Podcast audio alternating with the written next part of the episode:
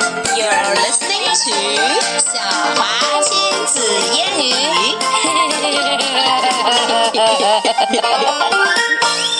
OK, Emma，、我们今天来讲牛津阅读室的第三节，Level Three。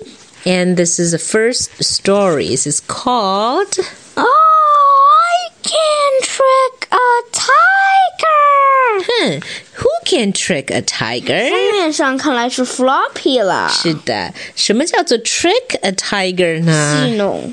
对了，戏弄或者是骗骗过嘿，一只对老了虎。，在家里怎么会有老虎呢？对呀，It's very strange, but let's take a look at the story.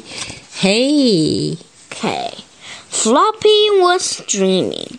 He was in the jungle. 他做了一个梦，梦见自己在丛林里。But And- why？为什么他会做这样的梦呢？因为旁边的环境是生日派对，有一个老虎，有一个老虎蛋糕，然后呢 And- 还有一个身穿老虎衣的男孩，旁边有一个身穿猴子衣的男孩 Exactly. 一边是 Wilma 身穿兔子衣。 So, what kind of party is that? It's a Birthday party, yes, but what kind of birthday party jungle is it? birthday party. It's a jungle theme costume party, right? All right. 丛林主题的变装派对. Mm-hmm. Right. And that's why Floppy's having the dream.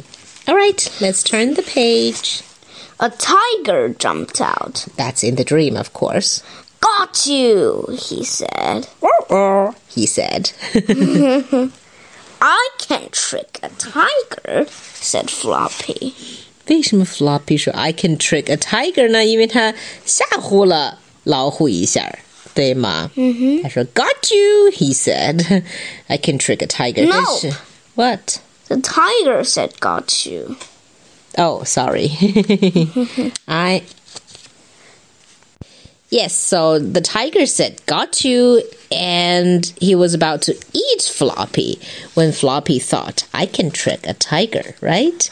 Look out, said Floppy. There's a bee on your nose.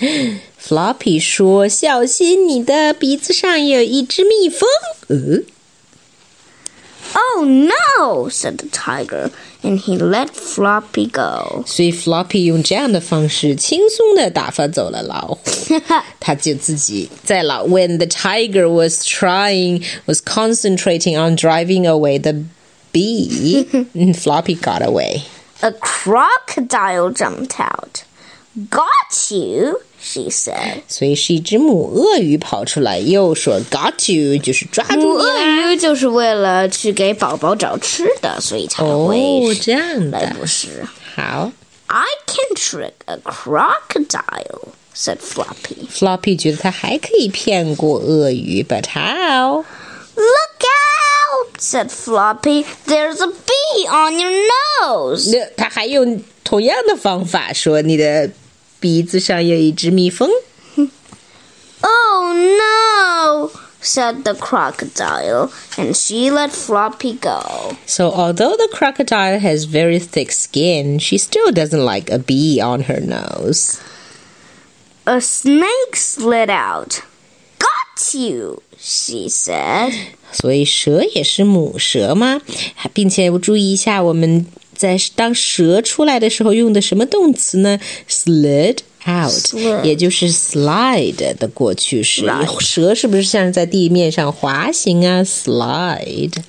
I can trick a snake, said Floppy. Floppy 已经被蛇缠住了，但他还认为他能够骗得了蛇。 Look out, said Floppy. There's a bee on your nose.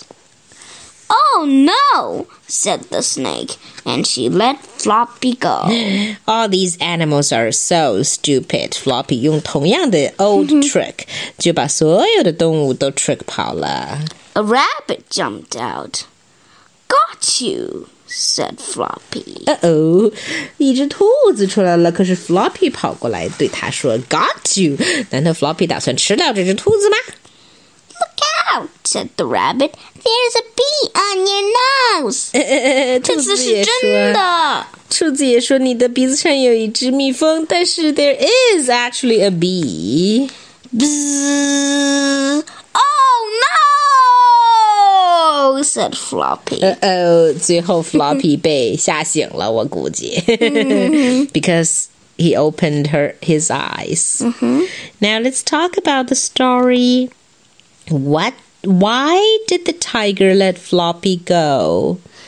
because the tiger thought there was a bee on her nose. But his actually, nose? but actually, there was not. Nope. What would you do if you had a bee on your nose? I would Scream at the top of your lungs. scream right and try to not hurt the bee because it might Oh. sting. Yes. How do you think Floppy felt when the bee landed on his nose? Terrified and scared and really surprised. Yes, I think so. I think it's all of those things. 那最后一个问题呢？Have you ever played a trick on anybody?